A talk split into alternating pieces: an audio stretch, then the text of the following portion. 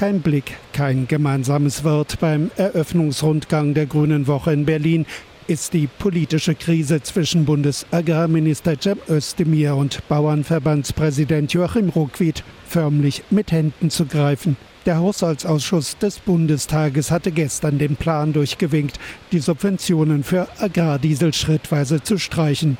Als Reaktion will Verbandspräsident Ruckwied erneut Traktoren auf die Straßen schicken. In der Hoffnung, weitere Proteste könnten das Aus noch abwenden. Die Bauern sind sehr enttäuscht. Es wird ab nächster Woche wieder Aktion geben. Die Traktoren werden also wieder rollen. Mit Behinderungen dürfte zu rechnen sein. So wie beim Treckerkurs ums Messegelände heute Morgen. Agrarminister Özdemir war sichtlich bemüht, nicht weiteres Öl ins Feuer zu gießen. Er ist auf den politischen Konflikt mit dem Bauernverband in seinem Eröffnungsstatement nur indirekt eingegangen. Die Grüne Woche ist eine Leistungsschau der deutschen Landwirtschaft und der Ernährungswirtschaft der Bundesrepublik Deutschland. Aber es ist zugleich auch ein Fenster in die Welt, weil hier stellen viele aus der ganzen Welt ihre Produkte aus. Landwirtschaft lebt von Voraussetzungen. Da können wir in der Politik, da haben wir ja gerade spannende Diskussionen darüber, dazu beitragen, indem wir mehr Planungssicherheit, Investitionssicherheit, weniger Zickzack machen.